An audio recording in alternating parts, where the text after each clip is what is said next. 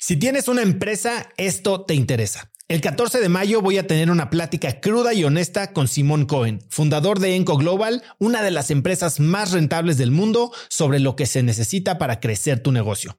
Después de muchos años en el mundo del emprendimiento y con la perspectiva de los cracks a quienes he entrevistado, hoy sé que la realidad es que no existe un secreto si es que quieres escalar. Lo que sí funciona es tener hábitos y sistemas sólidos, claridad en tus metas y aprender de quienes lo están logrando todo hoy, en tiempo real. Te invito a Business Hackers, un evento virtual en el que por primera vez Simón nos contará los detalles de su negocio para entender qué hay detrás de ese éxito y qué es lo que se necesita para replicarlo en tu propia empresa. Conéctate a Business Hackers desde donde estés el próximo 14 de mayo. Inscríbete hoy mismo en cracks.la diagonal hackers y encuentras el link en la descripción de este episodio.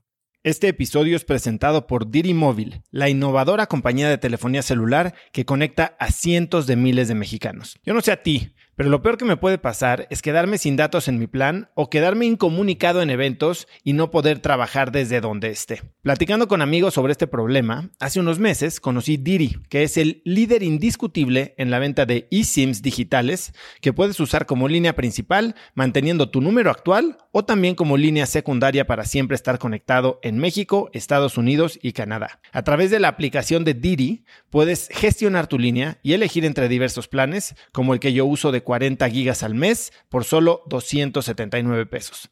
Por escuchar cracks, Didi te regala 7 días de servicio ilimitado totalmente gratis descargando tu eSIM gratis en didi.mx diagonal cracks. Didi se escribe D de dedo y R I.mx diagonal cracks.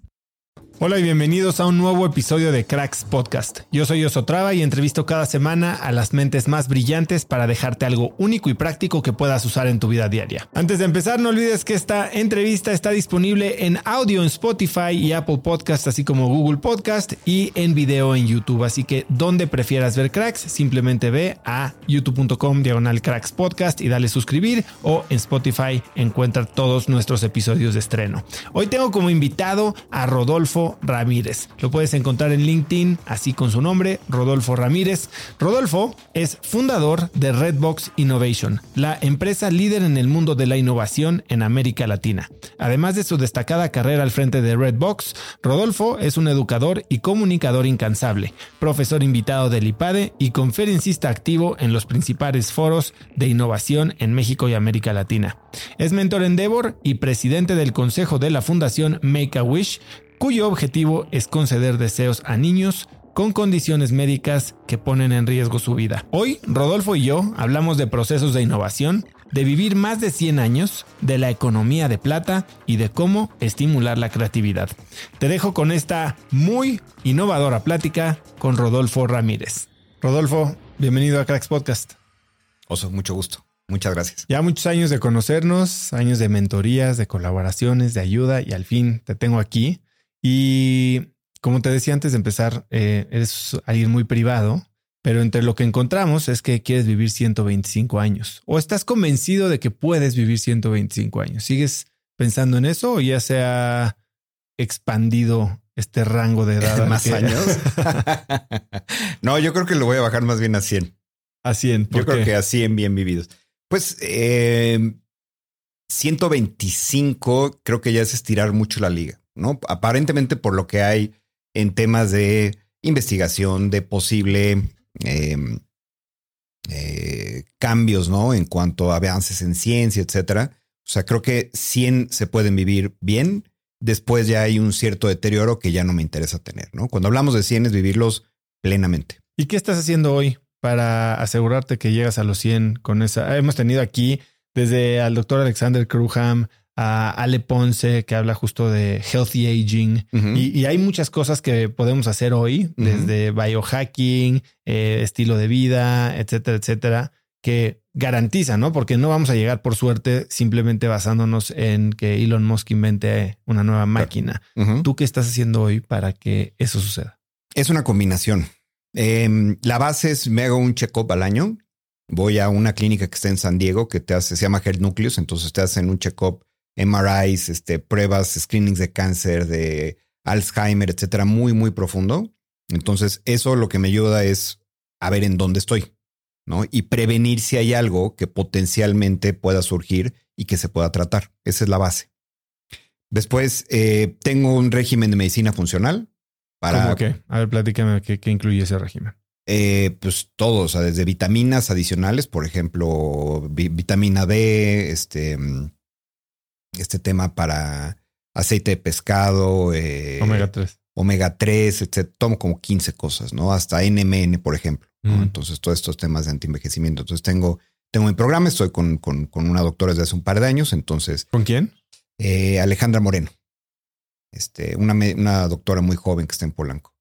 Eh, entonces, esa es la segunda parte, porque eso pues, yo tengo 50. Entonces, obviamente, el cuerpo ya hay muchas cosas que le tienes que ayudar a producir.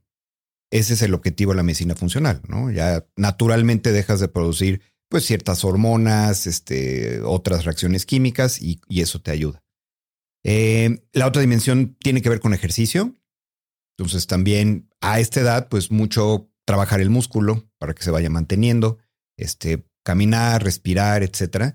Y algo que acabo de incorporar hace poco es la parte personal y social. Hay un documental en, en- en Netflix relativamente nuevo que te habla de las zonas azules. Las zonas azules, ¿no? Son estas zonas donde la gente vive más. Y el autor entonces del documental, pues lo que hace es que divide en cinco dimensiones el que la gente pueda llegar a viejo bien.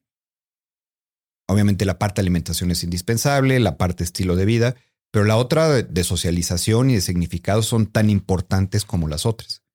Y eso es algo que yo acabo de descubrir, ¿no? Antes no era tan importante para mí. ¿Y qué es lo que has hecho alrededor de estilo de vida y sobre todo de eh, aspecto social para mejorar tu calidad, vamos a llamarle en ese, en ese sentido? Primero, pues, entender en mis relaciones cuáles son las más importantes. Entonces, obviamente, mis hijos, pues es la más importante, es a la que le dedico más tiempo, pero pues hago también un recuento de la gente que es importante y que ha sido importante en mi vida. Tengo amigos de muchos, muchos años que la habíamos perdido pues interacciones de valor. Entonces nos veíamos, cenábamos una vez al mes, etcétera. Entonces, bueno, ¿cómo, no- cómo los veo para que tengamos un espacio diferente y podamos convivir como lo hacíamos antes? Y has creado, has eh, hecho ingeniería, diseño de vida para generar estos momentos de integración o interacción con más propósito. Totalmente. Dame un ejemplo. Por ejemplo, hago cenas para grupos de cinco en mi casa. Entonces, preparo el menú especialmente, pongo algunos temas de conversación en la mesa, les pedimos entonces pues que lleguen eh, o lo hacemos en un día donde sea adecuado para todos, que no estés corriendo o llegué tarde o me tengo que ir temprano, etcétera. ¿Siempre son los mismos cinco? No, no, voy cambiando. O sea, aquí estoy haciendo como un recuento de la gente que he conocido en toda mi vida, ¿no? Estoy empezando apenas, llevo dos. Han salido bastante bien. Entonces, sí, eh, por ahí escuchaba que la colaboración se diseña y eso pues, puede aplicar a las organizaciones, pero en el aspecto social es bien importante porque si no, pues otra vez te juntas en un restaurante a cenar, este, si la comida está buena, si la- el vino está bueno, pues te la pasas bien y si no, no. Y la conversación se queda muy arriba. Y aquí no, aquí tiene mucho más propósito desde pues, la comida, la hora a la que nos vemos, cómo vamos cambiando entonces en lugares, ¿no? En mi casa, este, para llevar la conversación. A ver, me interesa mucho y te voy a decir por qué. Yo una vez al mes, ah, yo estoy totalmente de acuerdo en que la parte social y de conexión se tiene que trabajar porque gente como tú que está tan enfocada en y, y que ha sido tan exitosa en crecer un negocio, en tener impacto, en desarrollar com- comunidades y compañías, a veces nos abandonamos a nosotros mismos, ¿no? Eh, y, a, y a la gente cercana, ¿no? A ver, entiendo que eres el promedio de las cinco personas con las que más te juntas y tienes que editar y diseñar este círculo cercano para empaparte o contagiarte de sus buenos hábitos o buenas características. Pero también empezamos a abandonar un poquito estas cosas que son, se hacen simplemente por placer, no por crecimiento, ¿no? Eh, yo, yo empecé hace como año y medio a hacer una cena una vez al mes en mi casa que se llama Mesa de Cracks. Te voy a invitar. Y invito a gente, algunos invitados del podcast, algunos no invitados del podcast, pero diseño es una mesa para 10 personas, mi esposa y yo y ocho más. Eh, y es gente que trato de que no se conozcan entre ellos, pero que cada uno de ellos es alguien que yo admiro y que creo que está haciendo cosas mm. al más alto nivel en sus disciplinas, ¿no? Y han ido desde actores, actrices, entretenedores, este, magos ilusionistas, eh, gente de fundaciones, empresarios, eh, lo que tú quieras, atletas, mm. increíble, ¿no? Y lo que hacemos es una dinámica para que se conozcan entre ellos y hago una pregunta más profunda a cada uno de ellos como para, para que se abran un poquito más. No hablamos, como lo hacía Diego Luna en su programa, de algún tema coyuntural, ni ponemos mm. un, una conversación como que, pueda tener más seco eh, después de la cena, que es algo que estoy empezando a pensar en hacer. O sea, creo que se vale la pena ir iterando, pero me interesa muchísimo saber cómo lo haces tú. Eres tú y cinco personas más. Esto es sin parejas, por ejemplo, para que la conversación sea centrada en la persona que está invitada, que no haya formalismos, vamos. Hay, hay formalismos y no. Yo, yo dividía a la gente que es importante en mi vida básicamente como en, en dos líneas, ¿no? Una es la gente que estamos juntos por cariño, ¿no? Y por muchos años de aventuras juntos, mis cuates de la prepa, mis cuates de la universidad, donde no hay discusiones enormes sobre futuro, sobre crecimiento, ¿no? Y el otro es gente pues muy estimulante. Sobre todo ha sido gente que he conocido en mi etapa en Redbox. ¿Mezclas estos grupos? No, los tengo separados. Ok. Porque entonces en el primero, el objetivo es, pues vamos a pasarla bien y vamos a recordar esas épocas y muy importante, vamos a abrirnos para platicar en dónde están nuestras vidas, porque los hombres no lo hacemos. O sea, yo no, no sé cuál es tu experiencia, pero pues normalmente cuando me junto con este tipo de, de amigos y de amigas, pues volvemos a ser unos idiotas de 13 años, 14 años, y esa es la parte divertida. Y está muy bien. Pero cuando solamente pasa eso, como que se le acaba la gasolina, esa dinámica de las risas nada más. Entonces, cuando diseño esto de forma que, pues primero llegamos y tomamos algo, una botana, etcétera, se platica, es un poco como romper el hielo, ¿no? En dónde estás, qué está pasando. Después ya pasamos a la cena y la cena ya se divide en dos momentos. A ver. Entonces, el primer momento es, una vez más, las risas y qué pasó y acuérdate de aquella fiesta y de aquel viaje. Y la, la siguiente parte es, vamos a platicar cómo estamos. Pero en serio, cuéntame cómo estamos. Y ahí es donde entonces empieza y esa es la pregunta, ¿cómo estás? Sí, o sea, ¿cómo estamos en serio? O sea, ¿qué, qué, quién quiere traer a la mesa un tema o todo el mundo lo puede platicar que en este momento sea relevante? ¿Y les das un límite de tiempo? No va fluyendo. ¿Cómo te este aseguras que todo el mundo tiene la silla o el micrófono en algún momento de la noche? Fíjate que en un grupo tan pequeño no hay tanto lío. Y también gente que se conoce ya de tantos años, no hay eh, eh, como que fluye más fácil. Pero esto pasa lo mismo en las comidas de, digamos, de gente que admiras. No, esa sí es completamente diferente. Ahí yo voy más en un, en un plan como de esponja. Entonces es gente que te viene a platicar pues, su vida, en qué anda, este, qué le preocupa. Yo tengo, conforme van platicando, entonces. ¿Con algún formato establecido y tiempos o no? Eh, no. Lo que facilita mucho eso es la buena mesa. Pues primero llegar, echar unos drinks, una botana y después, conforme va una cena de pues, varias cosas que vas compartiendo, entonces la gente empieza a soltarse un poco más. O sea, estas segundas son, son menos estructuradas que las primeras. Ya. Ahora, ¿qué, crees que te has llevado más allá de con tus amigos? Entiendo, ¿no? Es dar un espacio para reconectar a un nivel mucho más profundo y, y conocerte, porque bueno, la persona que eras a los 13 años no eres la persona que eres hoy, ni ellos, ¿no? Pero con estas personas que dices voy en modo esponja, ¿qué es lo que te has llevado? Muchísimas cosas. Eh, me he llevado eh, consejos de cómo, cómo, cómo tratar temas este, de hijos, ¿no?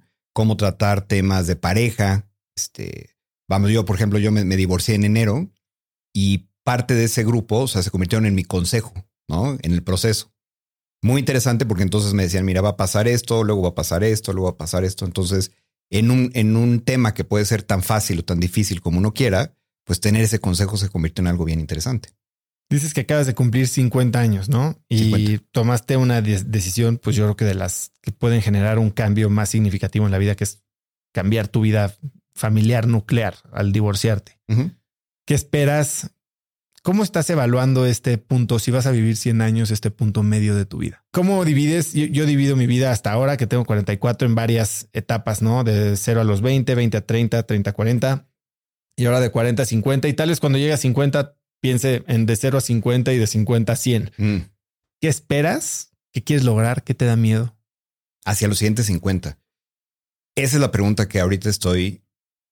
Estoy tratando de formular las preguntas para poder después llegar a las respuestas. Porque mencionabas algo bien interesante. Tenemos referencias de qué queremos ser a los 20, a los 30, a los 40, pero después de los 50 ya no hay. ¿Por qué? ¿Por qué Pues, crees que esto pasa? porque no tenemos figuras este, públicas o a lo mejor amistades, o sea, no, no tenemos em, como patrones establecidos de, ah, bueno, a los 60 así me quiero ver y esto es lo que quiero hacer, ¿no? O a los 70 o a los 80. Y esto es porque la gente a los 60, 70, 80, que cuando nosotros éramos chicos vivían una realidad muy diferente a la que Totalmente. nosotros vamos a tener acceso. Digo, si vamos a vivir 100 o 120 años, los 80 pueden ser los nuevos 50. Totalmente. Eso, haciendo, cambiando un poco al, al terreno de negocio, eso va a ser una gran oportunidad. Porque hoy todo el mundo habla en su momento, ¿no? ¿Qué hacemos con los millennials? Y ahora, ¿qué hacemos con los Zetas? Y ahora con la generación que viene y grandes oportunidades.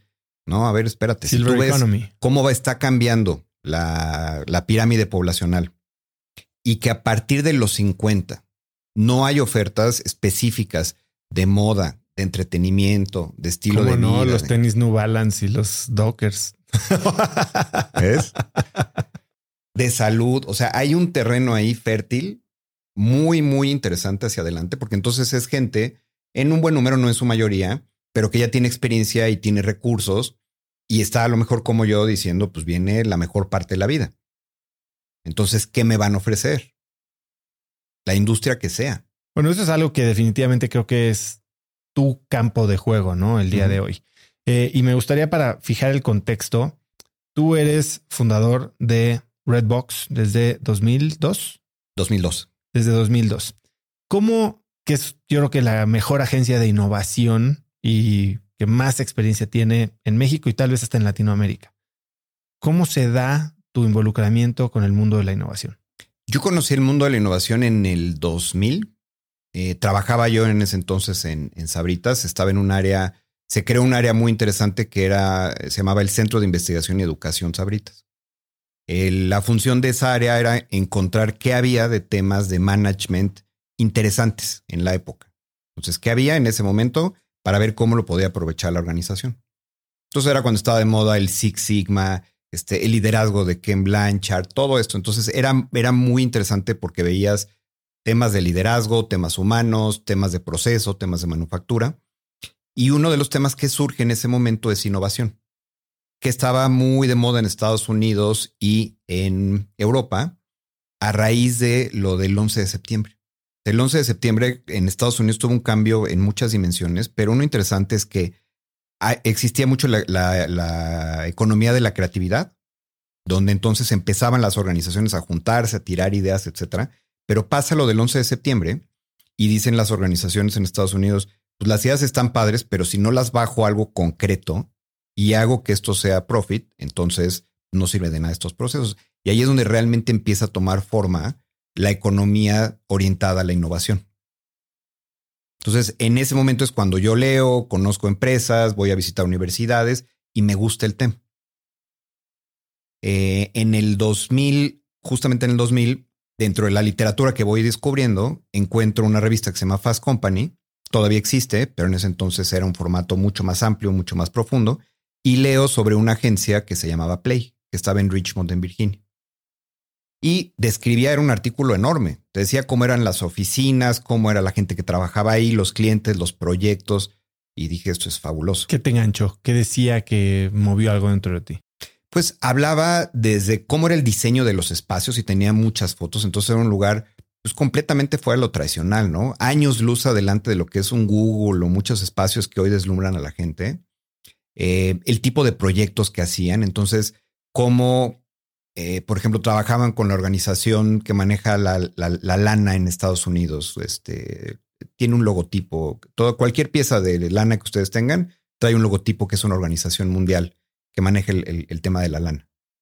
Em, y entonces ellos querían que la gente pues comprara más ese, ese tipo de productos, no sabían qué hacer, no tenían mucho dinero, Ah, la lana, la lana. La lana de la. Yo pensé que la lana. Yo dije, pues, ¿cuál Del dinero. El del Treasury de Estados no, Unidos. no, no, no, no. La, la lana, el, La el lana. textil. Ya. Y entonces dicen, pues, ¿cómo hacemos que la gente entienda que este, eh, este material es bueno, que, que lo compre, que lo prefiera? Y entonces, eh, una semana que había Fashion Week en Nueva York, entonces lo que ellos hacen es una pasarela en la Quinta Avenida, pero con modelos paseando ovejas. Y entonces se convierte en una este, sensación, ¿no? En ese momento. Entonces, ¿de qué se trataba? Se acercaban los modelos, los modelos les daban tarjetas prepagadas de teléfono, pues estamos hablando en el 2000, ¿no? O sea, no había internet, no había nada de esto. Y entonces, este, cuando usaban las tarjetas, entonces eso lo que te daba era un descuento y te daba información sobre en dónde encontrabas piezas de lana porque empezaba el otoño. Entonces, ese tipo de cosas eran los que platicaban el, el artículo. Eh, y eran gente espectacular. Por ejemplo, a la periodista que fueron a ver, eh, que fueron a entrevistarlos que pasó dos días con ellos, cuando se despiden, entonces hicieron un letrero que decía muchas gracias por visitarnos, este buen viaje de regreso, cada uno con una letra que era desde las oficinas hasta el aeropuerto. Entonces ella iba en el coche y entonces veía cómo se iba formando así el mensaje. Estaban estos locos parados así con el mensaje. O sea, ese nivel de detalle tenían que tocaba a la gente. O sea, lo, lo, lo que estaba muy interesante es cómo tocaban a la gente para que pensara diferente y generara nuevas ideas. Lo estoy contando un poco mal, ¿no? Pero en, el fondo hacían cosas muy interesantes, pero que tocaban esta parte humana de la creatividad y de realmente pensar diferente. Entonces, yo leo ese artículo, digo, esto está muy padre. ¿Qué tal si yo un día me, me, me dedico a hacer algo así? Y sigo mi camino un par de años y en el 2002 acabo yo en una feria en Nueva Orleans de un tema de recursos humanos que no sé ni cómo llegué allí. Y el, el speaker principal era Andy Stefanovich, que era el fundador de Play, del que yo había leído dos años antes. Entonces yo llegué a la feria, dije, aquí pues, no es mi tema, no tengo nada que hacer, pues me voy a meter a una conferencia a ver de qué va. Me lo encuentro, platicamos, nos vamos a comer. Le dije, me encanta este rollo, ¿qué hacemos? Pues haz un plan y regresa a verme. Pues, regresé a México y ahí fue donde renuncié y empecé. Empezaste con la idea de hacer como una franquicia. un- como una franquicia. Entonces, lo primero que hice fue pues, armar toda la parte legal aquí en México, poner una oficina y entonces ya lo fui a visitar y le dije, vamos a hacer algo juntos. Y Andy lo que me dijo es, yo no tengo ni dinero ni gente para ayudarte, pero tú puedes venir a aprender el tiempo que quieras y lo que tú necesites y no te voy a cobrar.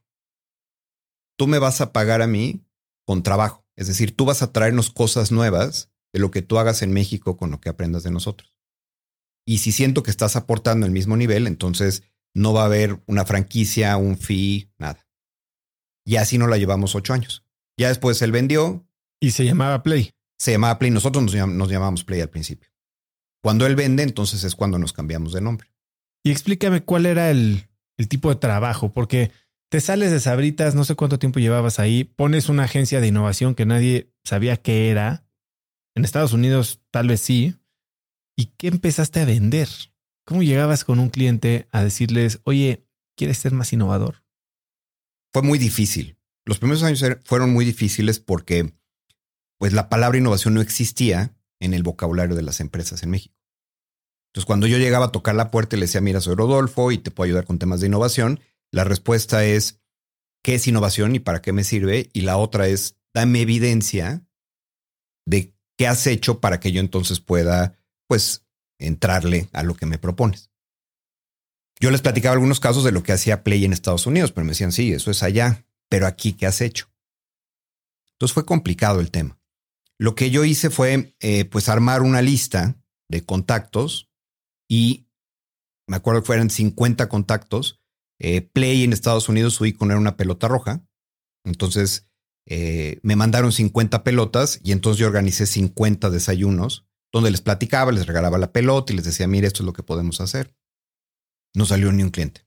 Me encontré dentro de todo esto a un gran amigo hoy que se llama Sergio Fonseca, eh, que él era uno de los vicepresidentes de PepsiCo. En ese momento él manejaba el negocio de confitería. Eh, en ese momento no éramos amigos. O sea, en ese momento nos conocíamos del trabajo, habíamos coincidido en algunas cosas. Lo invité a desayunar, le platiqué y me dijo, ¿y cómo te va? Terrible, pues nadie me da trabajo. Bueno, yo voy a ser tu primer cliente.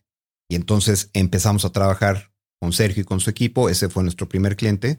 Y a partir de ahí ya, pues poco a poco se empezaron a desbloquear algunas cosas. Justo ayer un emprendedor me decía, tengo esta consultoría, está increíble, es un producto extraordinario, los clientes chiquitos con los que hemos hecho pruebas están felices, pero cuando llego con los grandes me dicen, ¿y con quién has trabajado? ¿Cómo se rompe ese, ese problema del huevo y la gallina?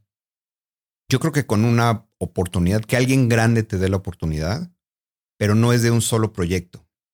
Aquí él nos abrió la puerta y probablemente con su equipo hicimos 20 proyectos. Entonces, la credibilidad no se da al decir, ya hicimos esto, 20 proyectos, sino hasta que ese proyecto está en el mercado. Hasta que se cierre ese ciclo, entonces es cuando ya la gente empieza a creer. ¿Y hay algún truco, alguna clave para abrir esa primera puerta? Muy buena pregunta. Pues yo creo que hacer una lista de todos tus contactos, como intenté hacerlo yo, y ver quién te puede acercar a esa puerta. Creo que es más un tema de estos 50, te digo, no jaló ninguno, pero estaba yo en este mood y en esta inercia de el que me quiere escuchar, espectacular. Entonces, eh, probablemente no la lista que tú te estás imaginando es la que te va a abrir esa puerta, pero ese impulso que tienes te va a empezar a dar oportunidades que no, te plan que no planeabas y ahí puede estar esa primera. ¿Y la aplicación de estos procesos y mindset de innovación estaban enfocadas en la generación de nuevos productos principalmente? Sí, eh, el tema de innovación ha tenido una evolución en México. Cuando yo empecé, estaba muy metido sobre todo en consumo. Entonces, las empresas de consumo fueron las primeras que levantaron la mano y dijeron, necesitamos este, ampliar nuestros portafolios. Entonces, necesitamos ejercicios que nos den entonces muchas alternativas. Y esto ya alimentaba a los equipos de investigación y desarrollo o a sus copackers, etcétera, y ya se desarrollaban este, los, los productos. Yo tengo una pregunta. Eh, en algún momento trabajé con un despacho en Miami que se llamaba Rocker. Y ellos decían que ellos hacían algo que le llamaban innovación en el borde, ¿no? Y hacían un poco de estos trabajos de innovación más en la creación de empresas, básicamente, o de líneas de, sí, de divisiones para empresas muy grandes, que al incorporarse o al tratarse, al proponerse a un equipo interno, los mismos anticuerpos de la empresa y los sistemas arcaicos y los celos y mataban el proyecto. Los evitan. Eh, ¿Cómo sucedía esto en ese momento? ¿No? Llegabas tú y proponías un, proyecto y se lo soltabas a la empresa y entonces tal vez el encargado de nuevos productos adentro sentía que no estaba haciendo su chamba. ¿Cómo va, cómo empatas los intereses del, del interno y de ti como externo? La innovación en cualquier empresa es un juego político. Entonces, para que funcione, primero la cabeza tiene que creer, no solo en el tema, sino tiene que necesitarlo. Entonces, tuvimos la fortuna de llegar con organizaciones que necesitaban entonces nuevos productos. Entonces, la señal estaba dada. El siguiente factor es que el desarrollo se hacía con el equipo del cliente. No lo hacíamos nosotros este, en una oficina y luego regresábamos a proponer nuestras ideas como un externo completamente ignorante de lo que pasaba dentro, sino que ellos eran el equipo con el, con el que co-creábamos. Entonces, pues nadie se pelea con su propia información. Eso ayudaba entonces a que las ideas este, funcionaran. Y ahora, estas ideas también se planteaban dentro del sistema que la organización podía digerir. Si estábamos hablando con confitería de PepsiCo, pues entonces eran paletas o eran chicles o eran dulces que tenían ellos o sus copaques capacidad de desarrollar y después el equipo de venta de poner allá afuera. Por eso al principio fue relativamente fácil.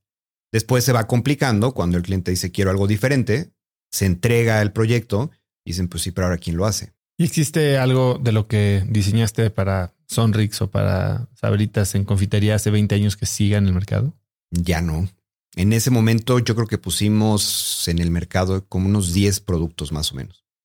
Entonces versiones de la rocaleta, unas barritas, este, chicles, salieron como 10 productos en ese momento, pero ellos tenían también una estrategia muy interesante de rotación de productos. Entonces le daban cierto tiempo en mercado y si no llegaba a arrancar en los primeros cinco, entonces se eliminaba.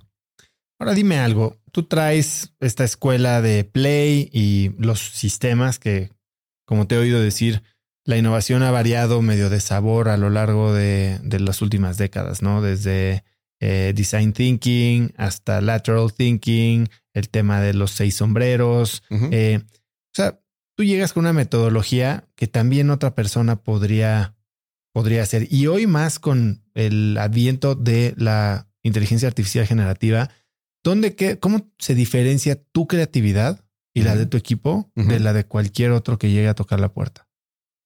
Eh, muy buen punto. Experiencia. Déjame explicar un, poco más de detalle. Em, cuando nosotros, cuando yo empecé hace muchos años y después gente muy talentosa se fue sumando al proceso, tomamos una idea que venía de Estados Unidos, ¿ok?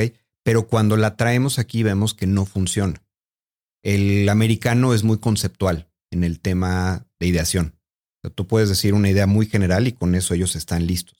Aquí en México tienes que decir si es un producto, entonces cuál es el sabor, cuánto pesa, qué color tiene, cómo es el empaque, o sea, tiene que ser muy digerido. Entonces, lo primero que hicimos fue generar un proceso que fuera muy específico y que funcionara en México. ¿Ok? Entonces, esa fue la primera parte. A la pregunta que me haces es, mucha gente, mucha de, mi competencia trabaja, pero con modelos de otros lugares. Entonces, no llegan al nivel de detalle que llegamos nosotros. Y ese nivel lo hemos ido afinando con la experiencia de estos años. Porque entonces toman, por ejemplo, un design thinking, ¿no? Tú tienes muchas agencias que te ayudan con design thinking, pero están trabajando con un proceso de un tercero, generado en otro país, con otra cultura. Pues lo que le entregan al cliente, el cliente lo ve y dice, me falta. No tiene todavía las capas de detalle que yo necesito. Y nosotros con los años que hemos estado trabajando, sí lo podemos hacer. Otra diferencia es que nuestro proceso a lo largo de los años ha ido avanzando de ideas, a aterrizarlas y después a ponerlas allá afuera. Entonces es un ciclo completo con el que ya le podemos ayudar al cliente, que son fronteras que se han ido abriendo con el tiempo. El mercado primero quería solo ideas. Luego dicen, bueno, ya tengo las ideas, ahora ayúdame a darles una buena forma para que mi equipo sepa cómo hacerlo. Y después fue, ya tenemos la idea, pero justamente ese sistema inmunológico de la organización lo está rechazando, ¿cómo lo hago yo por fuera? Y ahí es donde le entramos nosotros. Hablabas de hace 20 años, no, no existía la palabra innovación y hoy parece que es la palabra del día, ¿no? Y no puedes pensar en una empresa que no esté pensando en innovación. A mí, yo que doy muchas conferencias, me piden constantemente estar hablando de innovación, ¿no?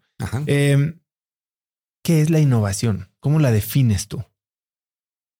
Nosotros tenemos dos definiciones. Eh, la primera, que es como la más simple, es una idea implementada que genera valor. Entonces es un ciclo, innovación es un ciclo que te lleva primero a encontrar una oportunidad, después a generar ideas para aprovechar esa oportunidad y hasta que lo pones afuera y capturas valor, entonces puedes hablar de innovación. Porque te puedes quedar solamente en las ideas, eso no es innovación, o te puedes quedar en el intento de ponerlas allá afuera y que no funcione. Tú conoces mucho esto por todo el ecosistema de emprendedurismo el del que eres muy cercano mucha gente tiene una gran idea, pero la idea finalmente no pega en mercado, entonces acaban sin ser innovación necesariamente. Entonces, esa es como la, la, definición tradicional que utilizamos para explicarlo, pero después de 21 años y de haber trabajado con gente tan interesante, porque ese es uno de los grandes beneficios este, que me ha dado mi trabajo. Eh, la gente con la que hemos tenido oportunidad de relacionarnos es gente que quiere hacer innovación, porque quiere hacer un cambio. Entonces, no solamente es quiero vender más, quiero este, mover mi aguja, sino que quiero cambiar mi industria, quiero cambiar la forma en la que compenso a la gente con la que trabajo, cómo impacto a la sociedad a la que le doy servicio. Entonces, la básica, una vez más, es una idea implementada que, genera valor, pero la otra es una oportunidad de cambiar el mundo que nos toca. A eso me interesa hacerle un poco doble clic porque creo que todos o mucha gente tenemos en mente que innovación es crear algo donde no está, ¿no? Y es este un producto, nueva tecnología, Pero tú estás hablando de innovación en áreas incluso operativas. ¿Cómo compenso a la gente? Así es. Háblame un poco más de esa, de esa visión más amplia de la innovación. Sí, hay que entender a la innovación como una oportunidad de generar nuevo valor en cualquier cancha. La tradicional es la que vemos hacia consumidor, hacia mercado, pero puede ser en cuanto a tu modelo de negocio, puede ser en cuanto a la forma en la que compensas a la gente, este, puede ser en cuanto a cualquier proceso organizativo. Eh, pues la innovación está presente en cualquier cancha de la organización. Ahora tú has dicho que aprendiste de Play y adaptaste, ¿no? Pero tienes también un modelo. Tú lo acabas de decir. Es un proceso de tres fases. Sí. ¿Cuáles son entonces estas tres fases y cómo- qué compone cada una? Son tres grandes momentos. Eh, el primero, eh, el, digamos el cero, y esto no lo incluyo, es encontrar en dónde está la oportunidad de innovación. ¿Cómo haces eso? No- Normalmente aquí es muchos análisis ¿no? de mm, tres dimensiones, dónde está la categoría, dónde está el consumidor, dónde está la organización, y eso te empieza a arrojar algunas áreas de oportunidad. Entonces, si yo me quiero meter a, no sé, al tema de salud, ¿no? Lo que estamos haciendo arriba de 50, pues analizo qué oferta hay específicamente, por ejemplo, en temas de entretenimiento. Y ahí entonces puede salir una oportunidad donde eh, puede ser planes de fin de semana largos, porque pues ya a esa edad pues, tus hijos ya están un poco más grandes, este, no siempre coincides en agendas con cuates, etcétera. Entonces pues, necesitas nuevas opciones de entretenimiento. Entonces en ese análisis puede salir que esa es la cancha. ¿Ok? Ya el paso uno entonces es antes de sentarte a generar ideas, viene un componente indispensable que es el que llamamos inspiración. Inspiración es muy sencillo, son darle a nuestro cerebro nuevas referencias sobre este reto que vamos a solucionar para que con nuestra experiencia se conecten y eso hace que exploten las ideas. Y ya con eso pasas a la etapa creativa. A ver, entonces, la parte de inspiración me suena a, a reutilizar cosas que ya existen, a, a la clásica frase de no hay que inventar el hilo negro. En una parte, tu cerebro es quien lo, cuando las conecta puede eh, generar un nivel, un grado de hilo negro. Eh, ayer eh, platicaba con Ana Lorena Fábrega eh, y ella tomó un taller de escritura con un, un tipo que se llama David Perrell y le enseñó a escribir y lo platicábamos en el podcast desde la abundancia. Le dije, ¿qué significa eso? Justo eso. Me dijo, nunca te sientes enfrente de una hoja en blanco a tratar de ver qué te sale. Ve, lee, viaja, habla. Y eso me machó mucho con algo que oí en un podcast de Simon Sinek, Seth Godin y Brené Brown, que los tres son creadores de contenido. Digo, Seth Godin eh, eh, escribe todos los días en su blog, ¿no? Y Brené Brown ha escrito varios libros y da conferencias y ellas dicen, a mí la inspiración me llega en la regadera, después de haberme ido a platicar con mi tía a no sé dónde, ya sabes, o sea, como... Es exactamente el mismo principio. Y ese principio en el mundo artístico es muy común. Entonces, Los pintores o los músicos les preguntas quién es tu influencia. Entonces ellos tienen influencia o tienen ciertas referencias que son las que ellos aplican para crear su obra. Lo mismo es en los negocios. Lo que pasa es que el error muchas veces en la fórmula es que la gente se va directo a las ideas. Hay una oportunidad, tráiganse a la gente, nos metemos en una sala, post-its, café y a ver qué pasa. Y pasa lo mismo de siempre. Pero si tú metes este componente de inspiración que tiene su ciencia, ¿no? O sea, poder curar bien la información para que entonces la conversación creativa llegue a buen puerto, entonces es donde tienes muy buenas ideas con las cuales ya avanzar a la última etapa que es la implementación. A ver, háblame de estas mejores prácticas en la parte de inspiración. ¿Tú cómo te inspiras? ¿A qué te expones? ¿Qué sistemas tienes? A ver, yo todo lo trato de aterrizar sistemas igual no tienes. No, totalmente. No, sí, ¿Qué, sí, qué sí. sistemas tienes que te permiten mantenerte fresco, conectado, expuesto? Después de tantos años de jugar, ¿no? Con, con- con estos estímulos con los clientes, porque primero lo hacíamos muy improvisado.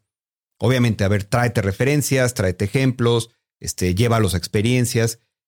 Y algunas sesiones salían muy bien y otras no tanto.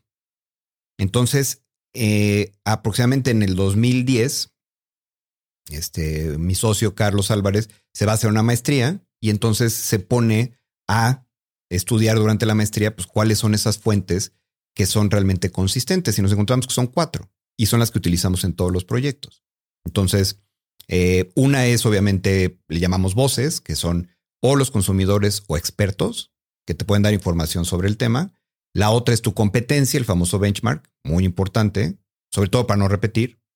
Y después pones otras para industrias. no repetir. Sí, para no, repetir. copiar. Puedes copiar si está del otro lado del mundo y todavía nadie lo ha traído aquí. ¿Ok? Pero idealmente es para no copiar. La otra es cuando ves otras industrias. Esta es una parte bien importante. Hace algunos años rediseñamos con la gente de Cinépolis el concepto de sus salas y fuimos a Nueva York a inspirarnos y nunca vimos cines. ¿Qué vieron? Fuimos a restaurantes, a teatros, a museos, a firmas de tecnología y veíamos la experiencia que se vivía en esos espacios. Entonces ahí es donde empiezas a traer información diferenciada. Y ya por último, metes tecnología, tendencias, etc. esa es la última fase. Entonces, cuando nosotros le damos a los participantes de nuestros procesos esta información, empiezan a hacer cruces bien interesantes. Y luego, cuando son grupos de 10, 15 personas, entonces esos cruces se multiplican. Y es donde empiezan a salir las ideas interesantes. ¿Tú en lo personal tienes algún tipo de práctica que te permita siempre estar viendo cosas desde un diferente punto de vista? Eh, sé que lees mucho. ¿Cómo eliges lo que lees? Va cayendo. Este, desde que acabas un libro, por ejemplo, en Kindle y te, recomienda algo más. Em, yo eh, leo revistas todavía físicas, me encantan las revistas físicas. ¿Qué revistas lees? Eh, las que más leo es Monocle, es una revista inglesa espectacular. Eh, Inc., la americana, sigue siendo muy, muy buena. Este, Líderes aquí en México también está muy interesante. Y pues de repente algunos pedacitos de Economist, de Fortune, etcétera. Ya versiones, esas sí las veo más digital y veo como, como, como partes más este, específicas, ¿no? Em, entonces, personalmente, para mí el tema de las revistas y de los libros es una parte muy importante. Y creo que la parte más interesante es la parte de los viajes. De hecho, lo tenemos eh, en Redbox institucionalizado. Se llaman los sabáticos, ¿no? Son mini sabáticos. Cuando tú cumples dos años en la organización, entonces tú tienes un fondo para irte a inspirar a lo que quieras en el año. Entonces hay gente que se va a congresos, hay gente que se va a viñedos, este, hay gente que se va. ¿Cómo te aseguras que se usa de la forma apropiada? Ah, porque cuando regresas de esta experiencia. Me voy a un viñedo a inspirar. Pues... Claro. cuando regresas de la, de la experiencia, entonces tienes que compartir con el equipo lo que viviste y después cómo lo bajas específicamente en eso. Por ejemplo, nuestra chef, tenemos una chef en la oficina.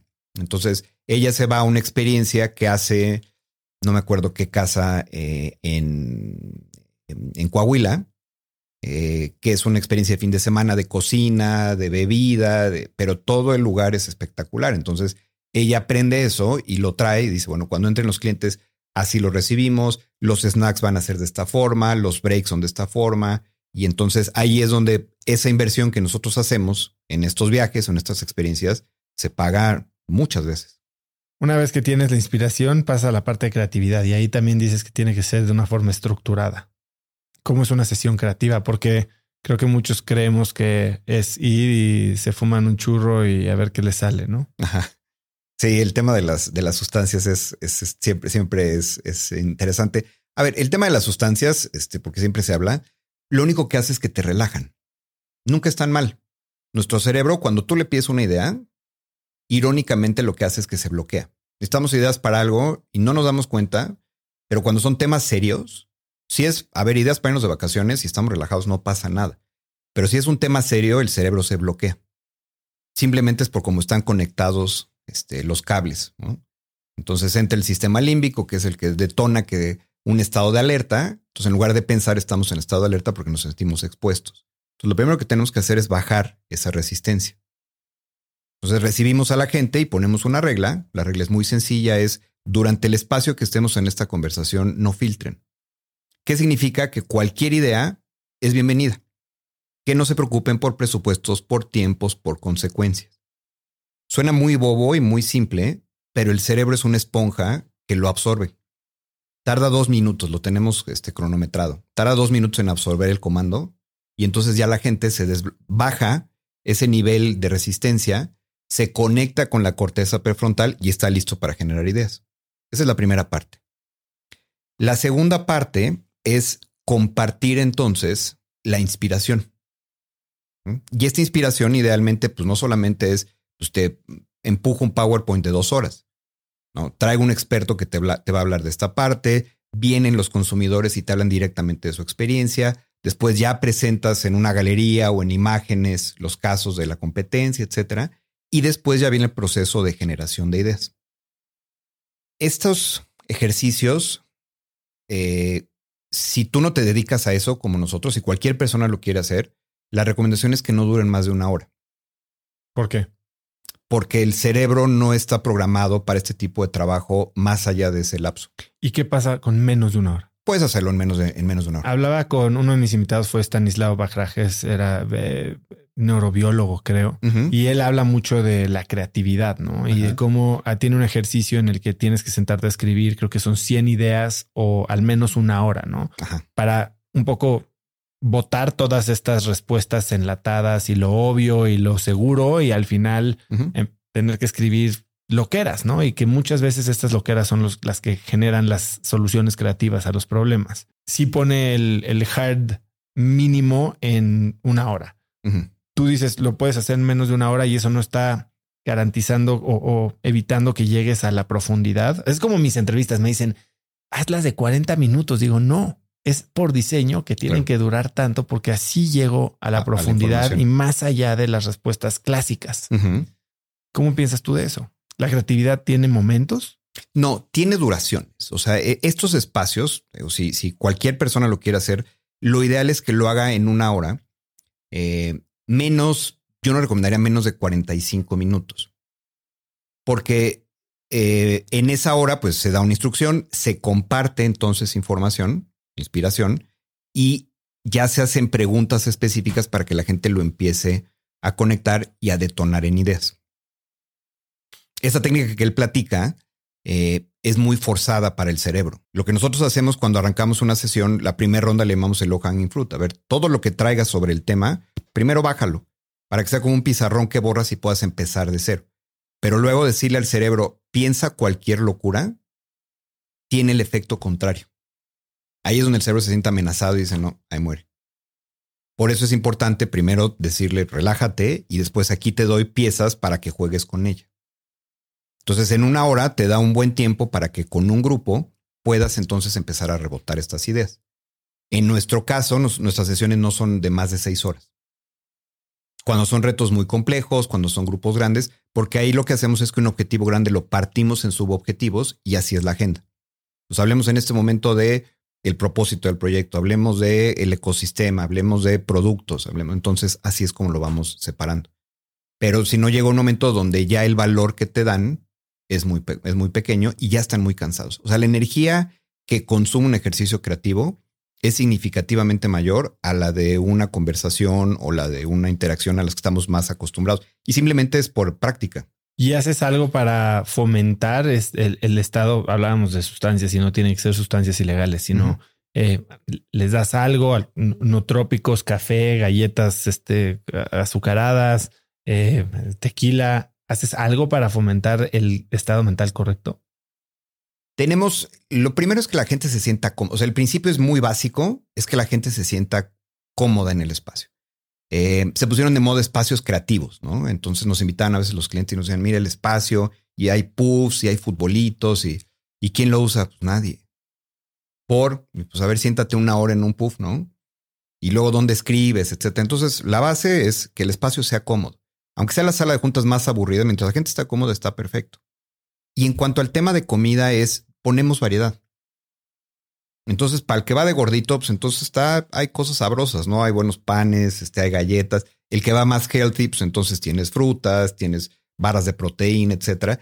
Y muchas veces se hacen cosas a la medida del cliente.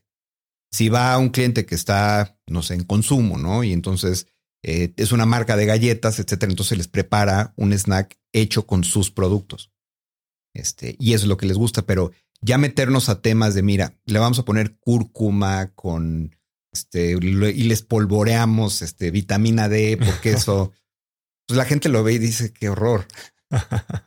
Entonces es, es, más consentirlos. ¿Y qué haces para garantizar que cuando te llega la inspiración puedes uh -huh. capturarla a ti? Si estás un día caminando, ¿tienes algún tipo de práctica de, de una libreta que cargas contigo siempre o tu celular para que si te cae una idea la puedas aterrizar? Mm, sí, eh, casi siempre tengo una aplicación de notas en el teléfono. Ahí es donde, o, o de voz escritas, y ahí es donde lo voy este, capturando. Pero eh, esos accidentes también eh, creo que es un punto interesante a platicar. Esos accidentes felices casi no pasan. No, no. Lo que pasa es que tú tienes un cierto problema a resolver. Se lo dejas de tarea al cerebro y te ocupas en otras cosas. Cuando el cerebro se relaja, entonces se pone a trabajar en el problema y te lo pone sobre la mesa. Eso lo hacemos muchas veces de manera inconsciente y por eso, a veces de repente en la regadera o en el coche, nos cae la idea. Pero es completamente accidental. Tú lo puedes hacer provocado. Entonces, necesito ideas para esto, entonces voy a leer, este, me voy a dar espacios para viajar, etcétera. Y ahí es donde entonces el cerebro está no inconsciente, sino dedicado a dar entonces esa respuesta. Una vez que haces este ejercicio de aterrizaje de ideas, digo, empiezas con muchísimas, ¿no? Y todo debe ser un proceso de eliminación uh -huh. que si al principio lo que tratas es no filtrar, no filtrar, ¿cómo después combinas o mezclas o seleccionas ideas para saber cuáles ameritan ¿Cuáles son una las buenas? ejecución? Ok. Esa fue una frontera muy interesante que cruzamos con por ahí del 2005, 2006, ¿no? Porque ahí nosotros sacábamos y le entregábamos al cliente 100 ideas. Cliente, ¿y ahora qué hago, no? Sí quería muchas, pero pues ahora no sé qué hacer. Lo que hemos ido aprendiendo con el tiempo, y aquí una vez más, es mucho estar de la mano con el cliente, es eh, ya poner los criterios de la realidad que son críticos para ver si la idea puede funcionar o no. Entonces aquí es donde entran criterios financieros, de capacidades instaladas, este, de estudios de mercado, etcétera, para ver entonces esta idea si realmente puede tener una factibilidad interesante y pasa a la siguiente etapa o se queda ahí. Porque antes también se quedaba mucho a criterio del jefe. Esa idea me gusta, entonces pues empújenla.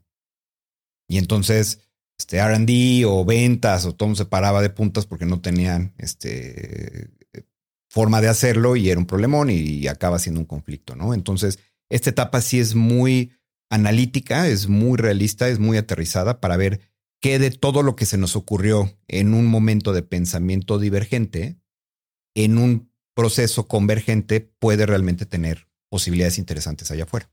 Oye, hablando de comodidad, y quiero regresar a un punto que se me olvidó tocar, es muchas veces, ok, te digo, no filtres, ¿no? Nosotros somos el primer filtro y somos nuestro crítico más grande. Quitamos eso de en medio a través de meditación, la silla cómoda y unos tequilas.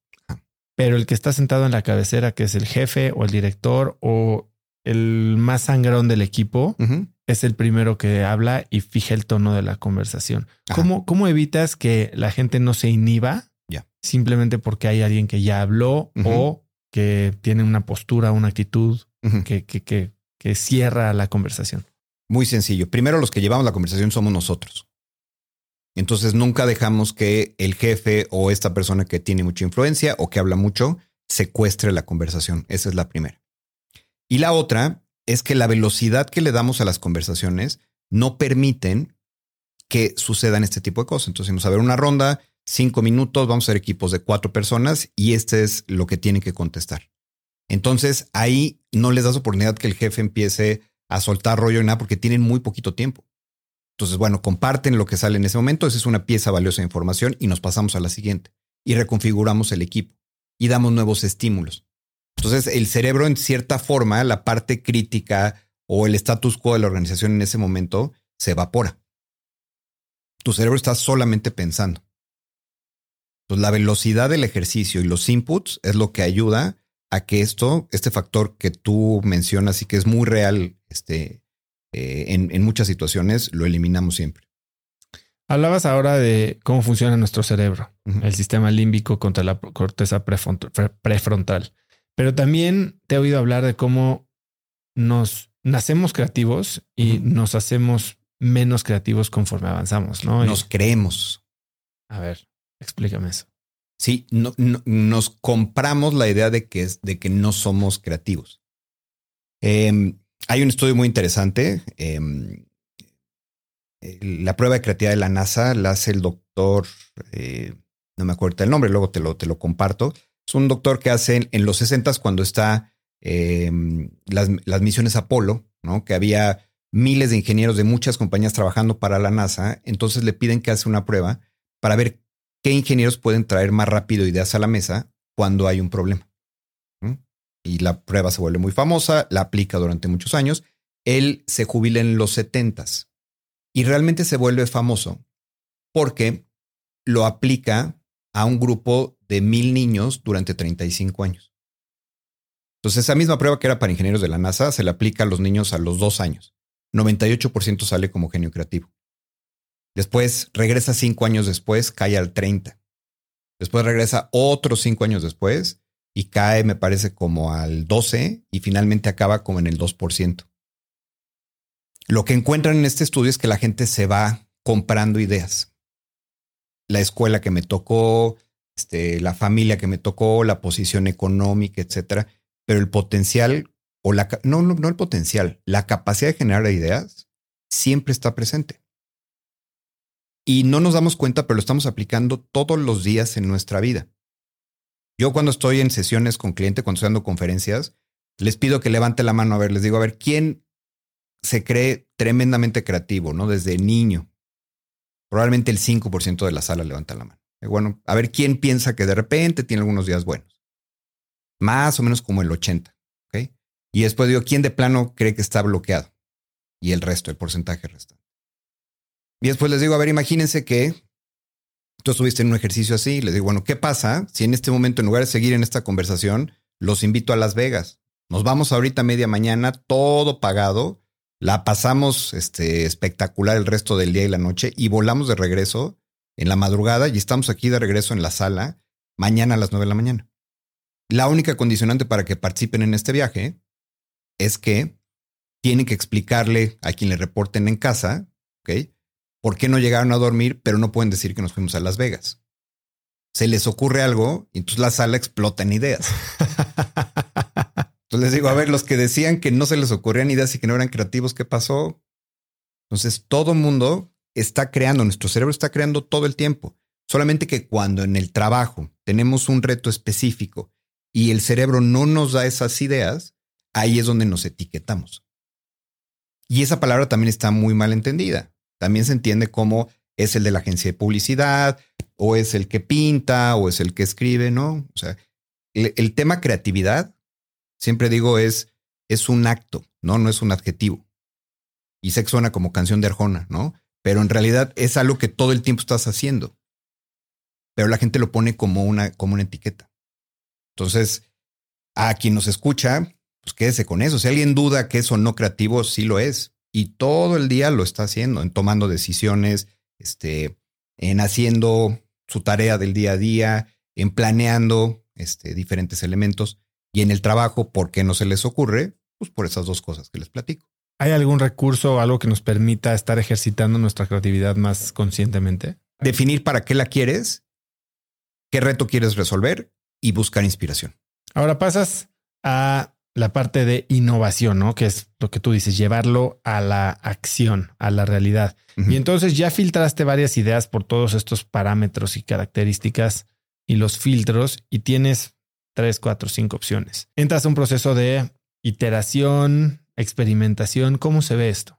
Sí, aquí ya viene la etapa, digamos, de, de la construcción de la versión beta de la idea.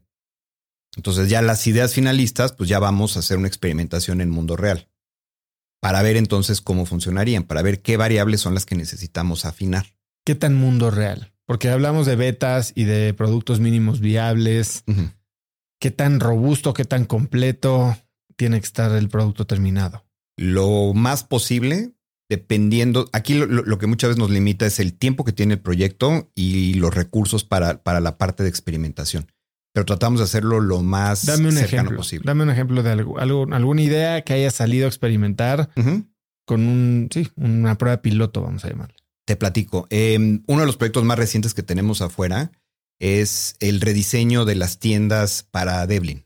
ellos están en un proceso interesantísimo donde están rediseñando producto, experiencia, plataforma digital, etcétera. Entonces a nosotros nos tocó hacer la tienda. Entonces nos imaginamos con ellos cómo podría ser la tienda y ya en el proceso de prueba, lo que hicimos fue en la terraza de Redbox. Entonces lo que hicimos fue un outline de la tienda y construimos una simulación de los principales muebles, porque aquí hay, hay varias piezas de mobiliario que son indispensables y que son los que plantean la verdadera innovación en la tienda.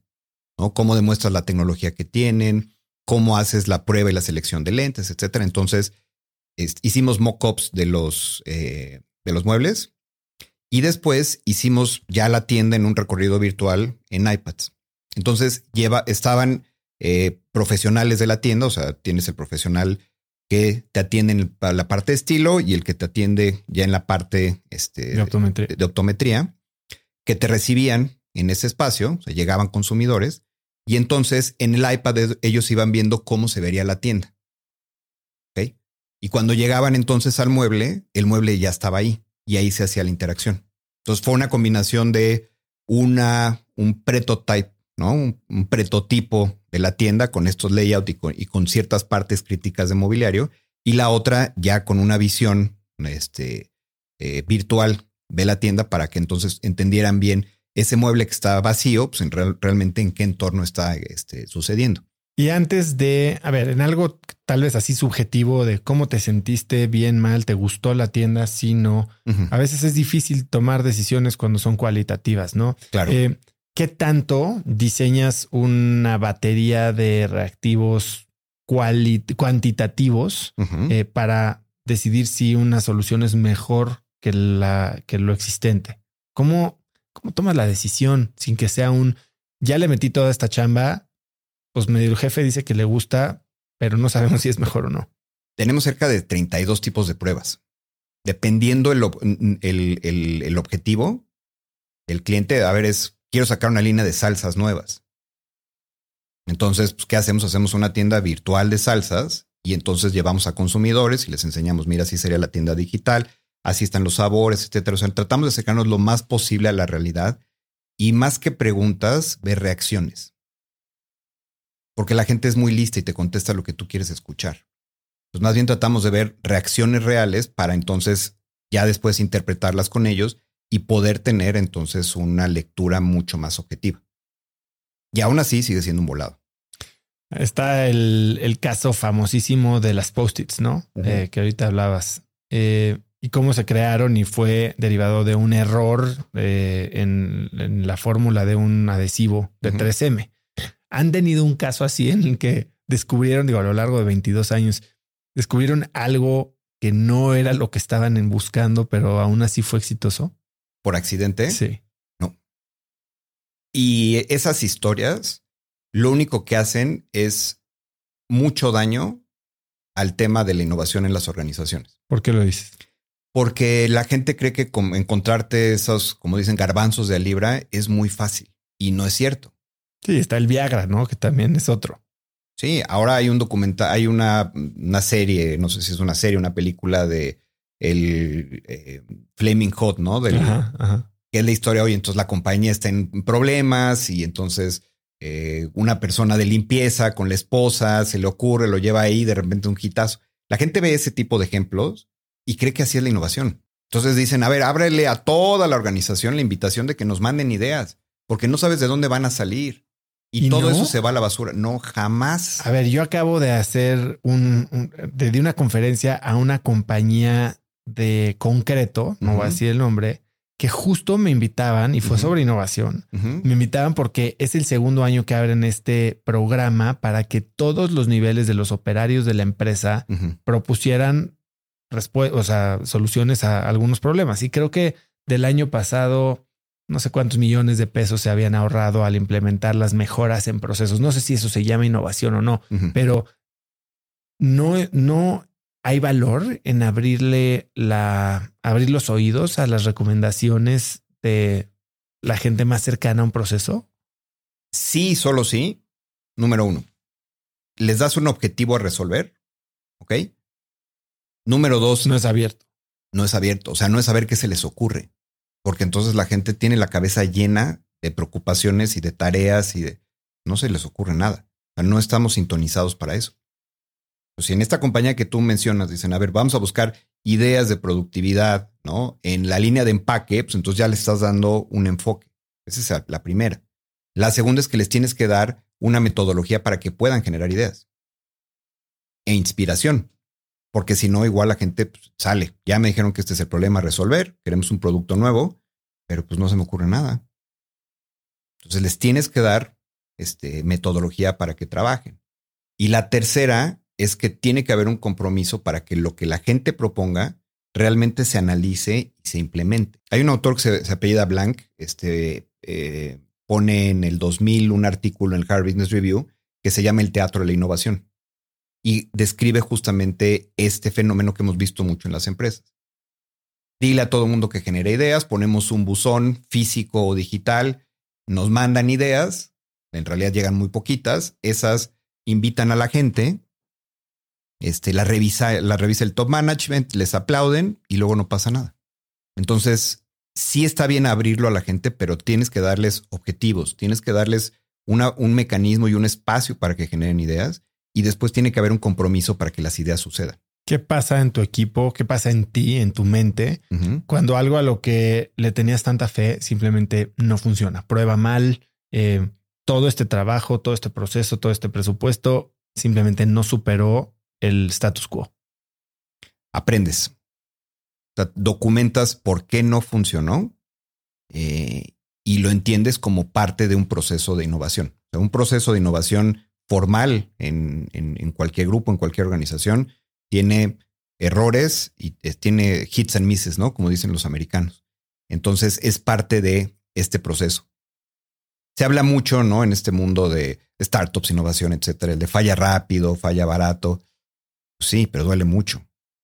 Pero sin, sin embargo es necesario porque eso te va a llevar a aprendizajes para la siguiente ronda. Oye, nos quisimos meter a un segmento de niños cuando nunca estuvimos ahí porque creímos que estaba la oportunidad. Ya lo hicimos. Pues bueno, ya vimos que no va por ahí. Pero aprendimos entonces que nuestro, nuestro core puede enfocarse a jóvenes. Pues vamos a explorar eso. Siempre hay valores que rescatar. Y tú, a nivel personal, hablas de que es muy doloroso. ¿Cómo manejas esos momentos? Esos momentos en los que te descargas y a ver, así como tienes el high de un triunfo, pues tienes el low de una pérdida, de un fracaso, que en el contexto del, de la iteración y del proceso de innovación es esencial. Pero a nivel psicológico, personal, tal vez genera, y, voy a usar la palabra que traigo pegada porque entrevisté a Gaby, tanatóloga, hace poquito, genera un luto. ¿Cómo vives ese luto tú? Con una idea, o sea, cuando no funciona algo, pues más bien como con filosofía. Eh, hay dos frases, ¿no? Este, mi, abuela decía, pues mira, más se perdió en la guerra, ¿no? Entonces, pues bueno, ya pasó. Y la otra, y esto aplica en cualquier cancha de la vida, si lo único que perdiste fue dinero, entonces no hay bronca.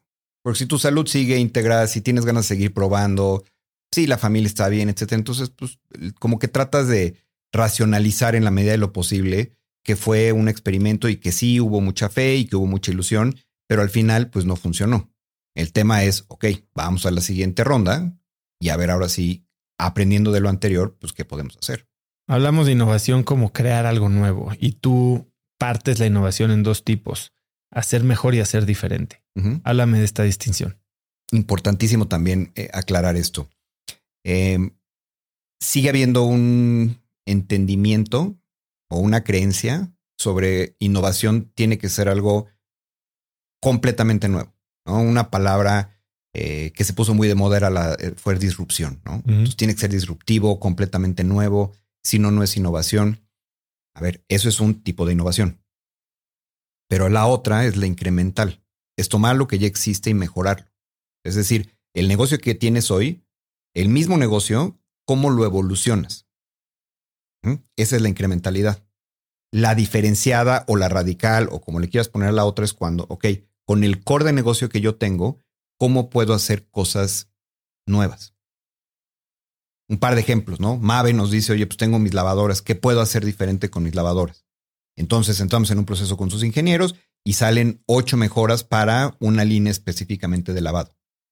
Perfecto, eso es innovación incremental. Y es importante porque entonces cuando compite con otras lavadoras, pues trae este, ciertas prestaciones y cierto equipamiento que las otras no, y eso le da más valor al consumidor y va a preferir entonces este producto.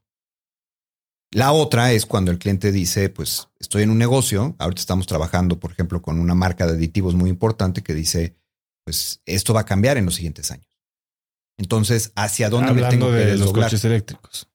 Eh, los coches eléctricos, la proveeduría de Pemex, que es un problemón, o sea, muchos problemas se están enfrentando, ¿no? El gobierno está contra la compañía también, etcétera. Entonces dicen, bueno, hoy es un gran negocio, pero en 10 años tenemos que ver hacia dónde nos desdoblamos, pero siempre aprovechando sus capacidades, que tienen un laboratorio de investigación y desarrollo espectacular, tienen un, un proceso de manufactura también increíble, tienen un sistema de distribución de los más fuertes en México. Entonces ahí es donde te sales de tu negocio core y empiezas a hacer cosas nuevas. Entonces no quiere decir que van a generar el combustible del futuro. Para ellos, innovación diferenciada es me salgo de mi core y hago algo diferente. Pues la gente debe tener clara que se pueden jugar los dos juegos. ¿Y el proceso de innovación es el mismo? Exactamente. Eh, lo, en lo, lo, que cambia es, eh, una vez más, la inspiración. Porque cuando estamos hablando de un incremental, entonces estás analizando un contexto más cercano, ¿ok? Y cuando estás haciendo una diferenciada, entonces te vas un poco más a futuro en cuanto a las referencias, en cuanto a los recursos, y también permites entonces explorar canchas nuevas que el negocio no tiene como parte de su origen. Pues con lo que hoy sabemos, si nos esperamos desdoblar en cualquier otra cosa, ¿qué más haríamos? De los, las experiencias que tienes haciendo, haciendo nuevo, ¿no? Eh, innovación no core. Uh -huh. eh, ¿Cuál es el caso más radical, más disruptivo, por usar la palabra, eh, en el que te has involucrado? Sí, por supuesto. Hay una compañía de productos industriales eh, que tenía una sola orientación, estaba sirviendo a un solo mercado y entonces lo que logramos con ellos fue encontrar una industria completamente nueva, que no era manufactura, que era la que ellos servían, sino que era toda la industria de Oreca, o sea, toda la, todo, eh, todo el tema de hospitales, este, restaurantes y cafeterías, perdón, hoteles, restaurantes y cafeterías, y entonces cambiar su oferta de productos para allá. Entonces se abrieron a, a servir una industria completamente nueva.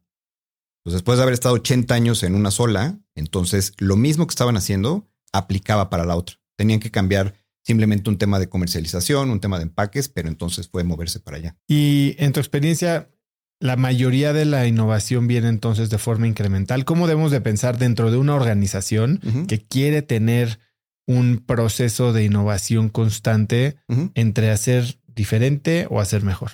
98% de la innovación en el mundo es incremental. O sea, la gran este, eh, cantidad de esfuerzos están metidos ahí. Aquí estás hablando de el mejor iPhone que se ha hecho en la historia, que es exactamente el mismo al del año pasado. Exacto. Sí, o sea, tú lo ves ahí y Apple, ¿no? Apple súper innovador, etcétera. Pues bueno, lo que ha hecho durante, los últimos años ha sido do better, ¿no?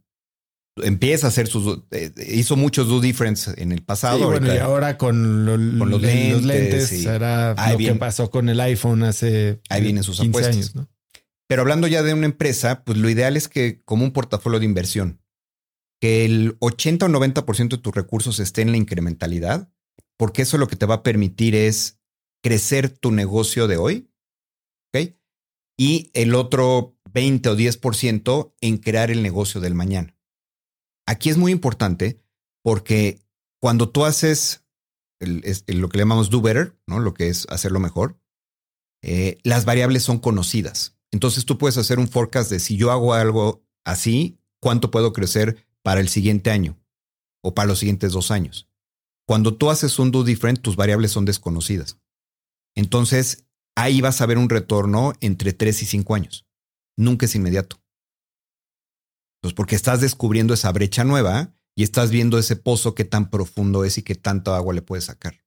Aquí es algo donde yo me he dado de topes en la pared con varias veces y veo a mucha gente tratando de hacer do difference uh -huh. y llega demasiado temprano a la fiesta. Eh, ¿Qué rol juega la suerte, el timing en que una buena idea prenda uh -huh. o simplemente sea demasiado avanzada? Yo, yo siempre le digo a la gente que educar a un mercado es de las cosas Carísimo. más caras, lentas y difíciles que hay que hacer. Sí, eh, nosotros no lo recomendamos. Y, y- y a veces suena este, contra natura, ¿no? Oye, son, una compañía de innovación. ¿Por qué no, no están, o sea, por qué no recomiendan esta innovación este, radical que implica completamente desconocido? Pues justamente porque el costo es demasiado alto.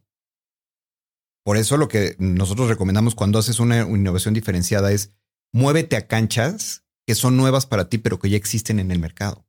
¿Y dónde juega la estrategia del océano azul versus el océano rojo en esa línea de pensamiento? es que es más filosófico, ¿no? Porque entonces te dice, a ver, está el océano azul, pero el océano azul desde qué perspectiva. O sea, puede ser un, un océano azul para una compañía que juega en otra industria y tiene las capacidades para entrar muy competitivamente hacia ese espacio. O nichos, ¿no? Regreso al caso de Devlin, por ejemplo. Devlin enfrenta en los últimos años una gran cantidad de nuevos jugadores. Ben Frank, hay muchas otras marcas que encuentran un océano azul en nichos en jóvenes, ¿no? Este, en diseño, en precio, etcétera. Muy bien. Pero pues Devlin sigue teniendo un océano azul sirviendo a la familia de México, ¿no? No discriminando porque las otras hasta cierto punto su propuesta es discrimina. ¿no? Si tienes más de 35 no te acerques a la tienda, ¿ok? Y la otra es, no, esto es para la familia.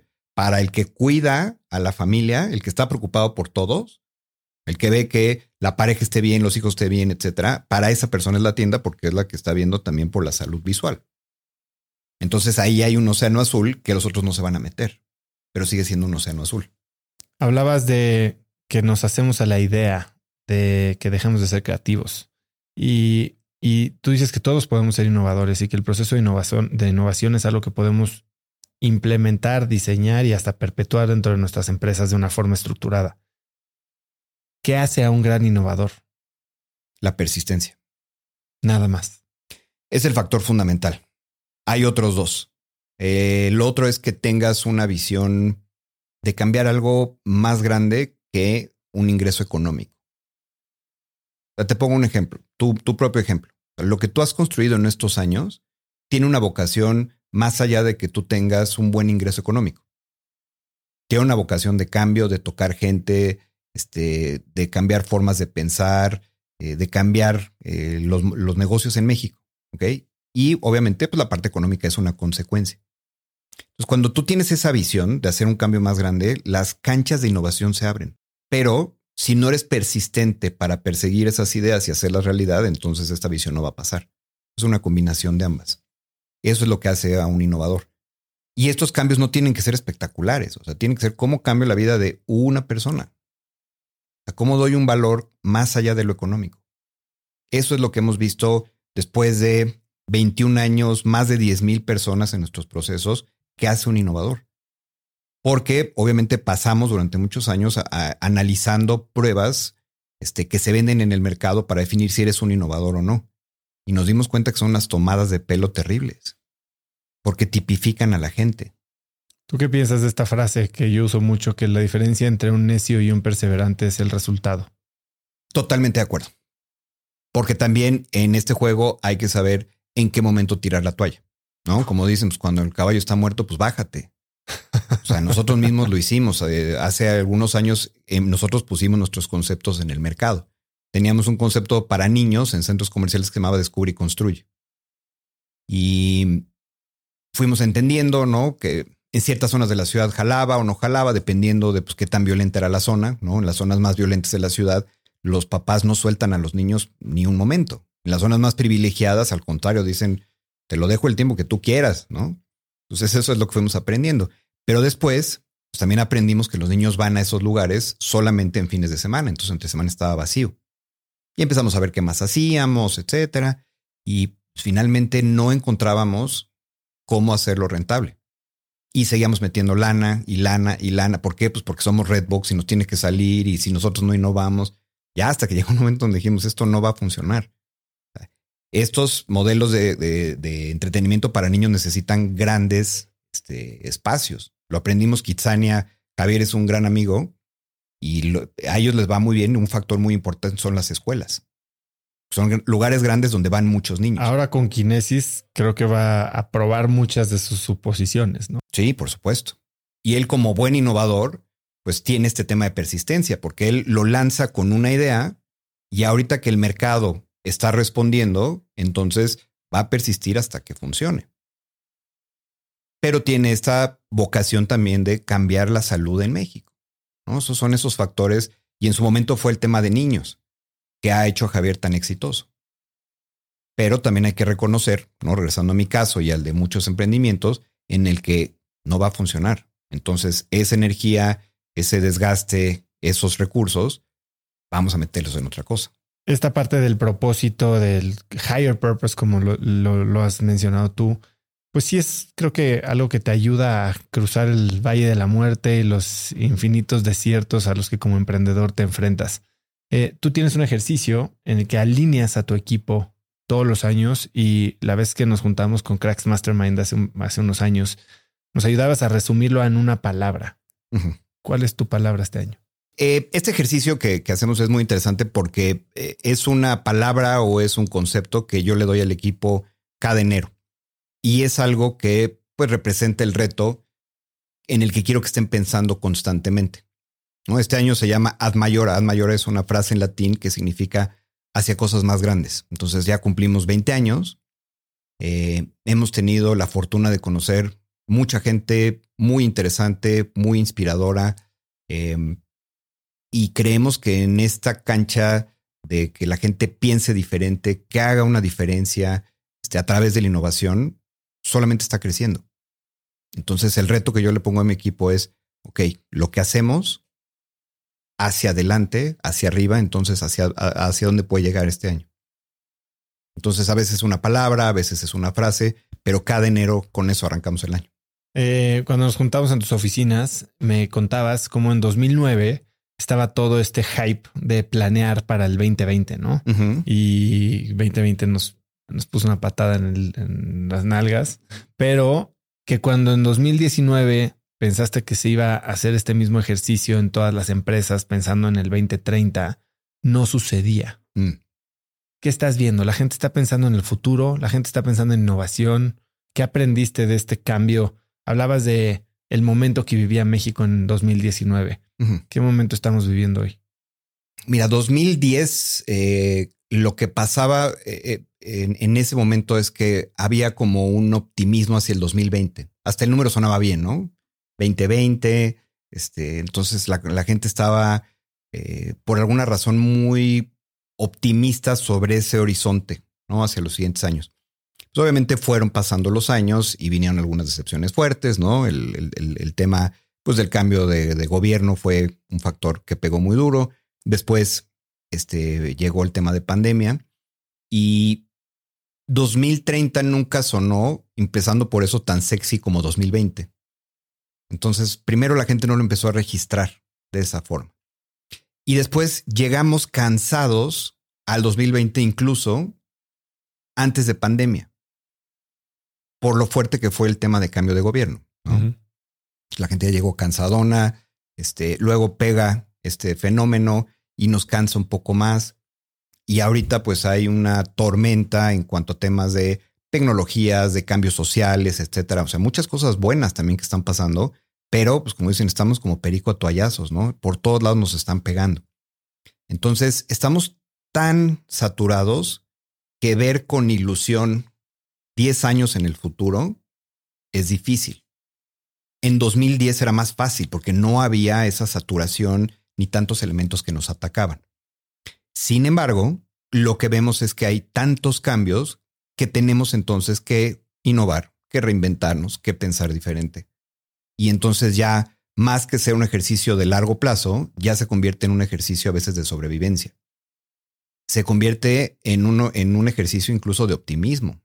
Es decir, la cosa ya estamos muy cansados y si no cambiamos la frecuencia de pensamiento o de lo que estamos haciendo, entonces también esto va a tener consecuencias más de largo plazo.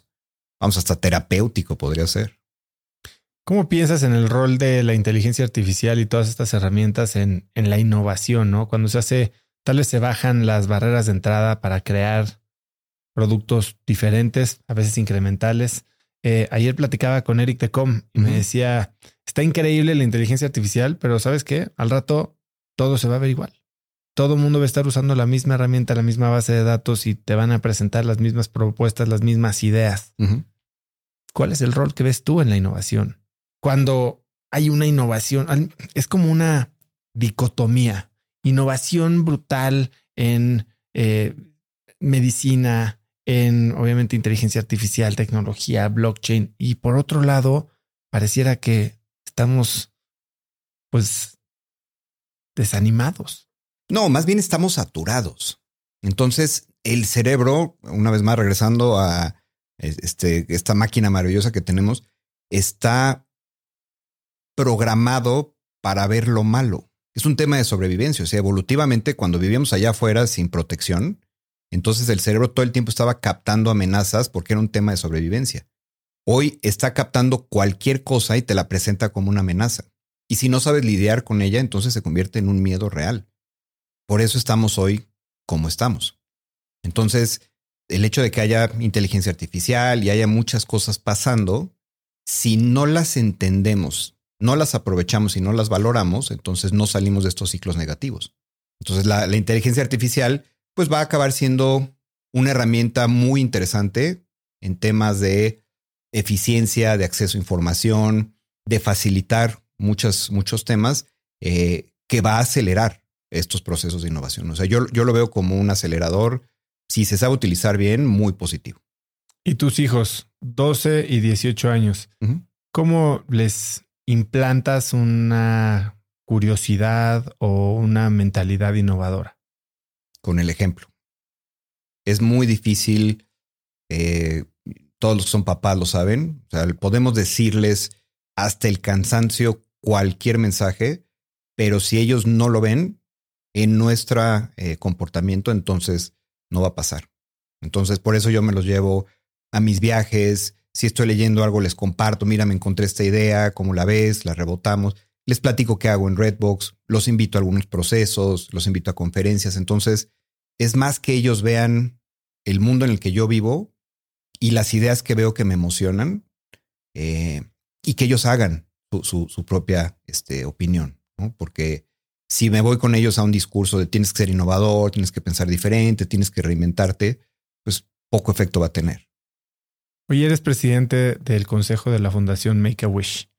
Em, ¿Cómo juega la innovación en una causa tan noble? Porque yo creo que hay mucho campo para utilizar, hacer cosas diferentes y verdaderamente eh, tener un impacto en estos niños.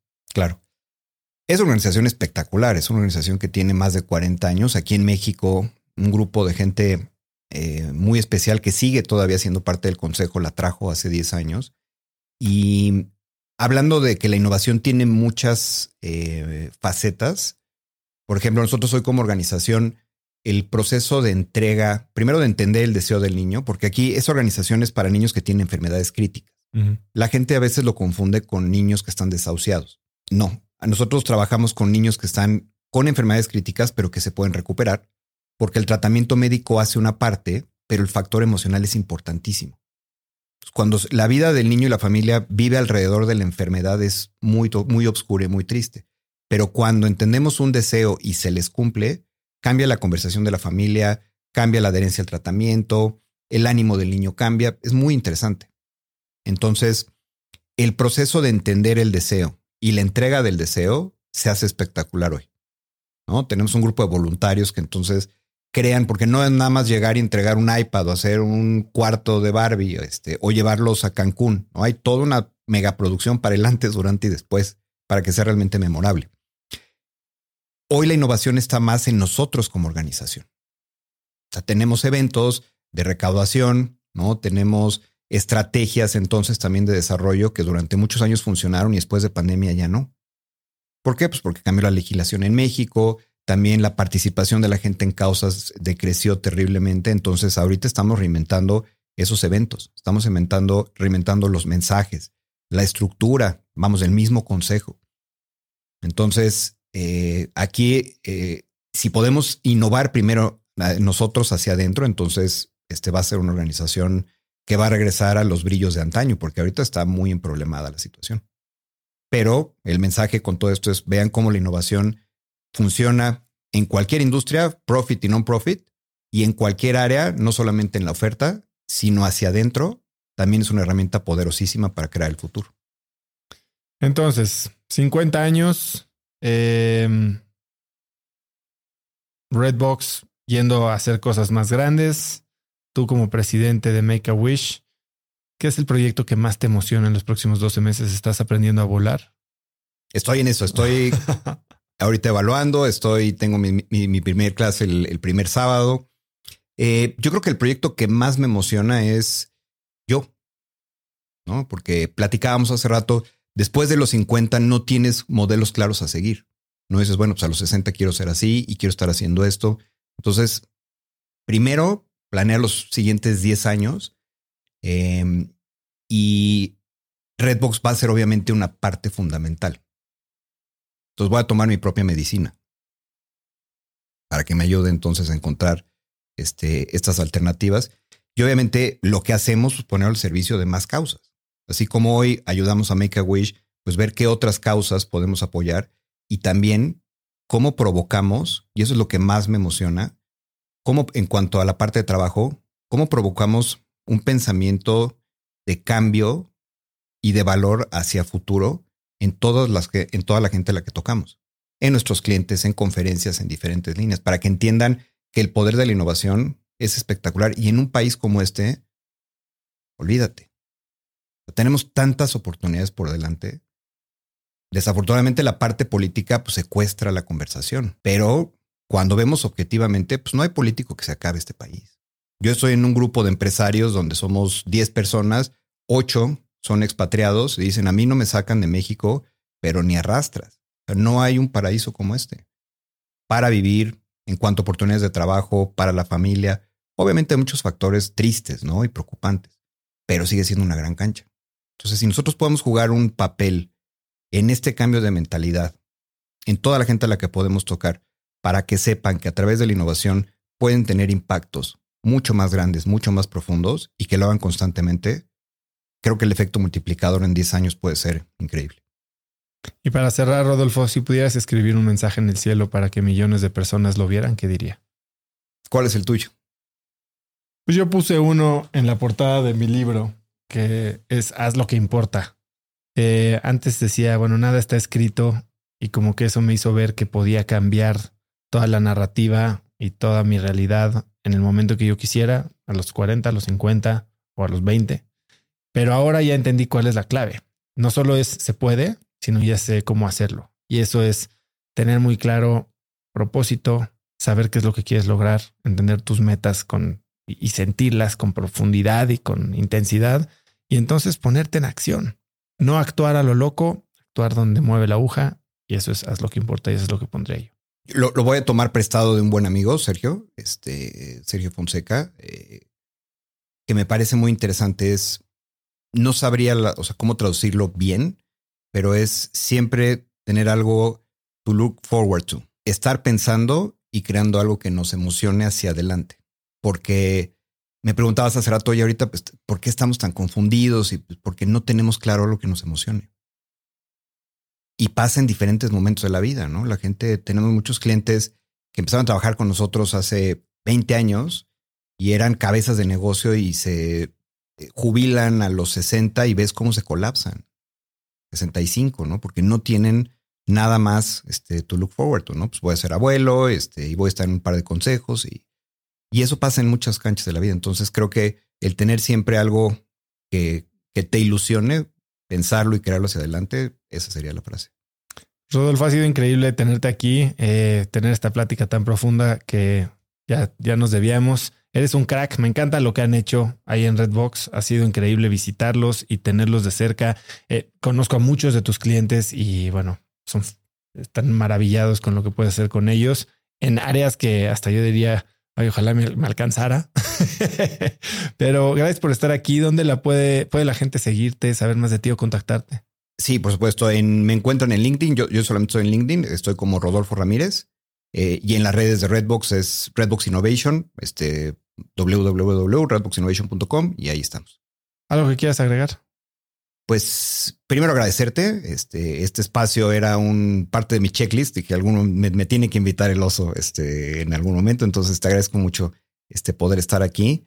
Em, y la otra es pues dejarle a la gente eh, también una última reflexión. Cuando estás en la oficina en Redbox, ¿te acuerdas? En el piso arriba, en el camino al baño hay un neón que dice, este, estás trabajando en algo que puede cambiar el mundo.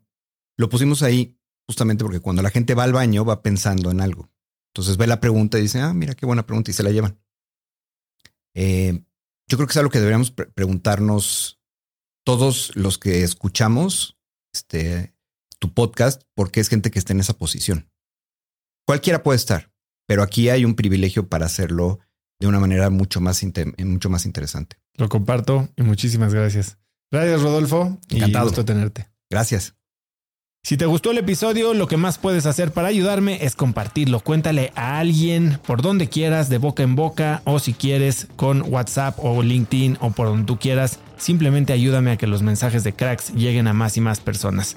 También sigue Cracks en Spotify o suscríbete en YouTube o iTunes y si es ahí, califícanos con 5 estrellas, déjanos un review, cuéntanos qué te parece lo que hacemos para que más gente nos pueda encontrar. Puedes encontrar links a todo lo que mencionamos Rodolfo y yo en las notas del episodio en cracks.la diagonal 247 y antes de irte, recuerda que si quieres recibir todos los viernes un correo de mi parte, muy cortito pero con mucho punch, con 5 tips, artículos, gadgets, frases, cosas que encuentro en internet que me recomiendan mis invitados o mis amigos, puedes encontrarlo en Viernes de Cracks. Es un correo que mando todos los viernes y puedes recibirlo totalmente gratis al registrarte en cracks.la diagonal viernes. Eso es todo por hoy. Yo soy Osotrava y espero que tengas una semana de cracks. Si tienes una empresa, esto te interesa. El 14 de mayo voy a tener una plática cruda y honesta con Simón Cohen, fundador de Enco Global, una de las empresas más rentables del mundo, sobre lo que se necesita para crecer tu negocio. Después de muchos años en el mundo del emprendimiento y con la perspectiva de los cracks a quienes he entrevistado, hoy sé que la realidad es que no existe un secreto si es que quieres escalar. Lo que sí funciona es tener hábitos y sistemas sólidos, claridad en tus metas y aprender de quienes lo están logrando todo hoy en tiempo real.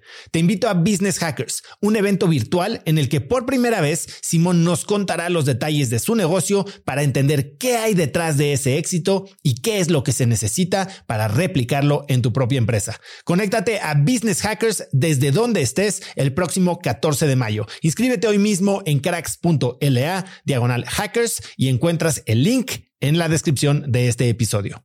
Este episodio es presentado por Diri Móvil, la innovadora compañía de telefonía celular que conecta a cientos de miles de mexicanos. Yo no sé a ti, pero lo peor que me puede pasar es quedarme sin datos en mi plan o quedarme incomunicado en eventos y no poder trabajar desde donde esté. Platicando con amigos sobre este problema, hace unos meses conocí Diri, que es el líder indiscutible en la venta de eSIMs digitales que puedes usar como línea principal manteniendo tu número actual o también como línea secundaria para siempre estar conectado en México, Estados Unidos y Canadá. A través de la aplicación de Diri puedes gestionar tu línea y elegir entre diversos planes como el que yo uso de 40 gigas al mes por solo 279 pesos.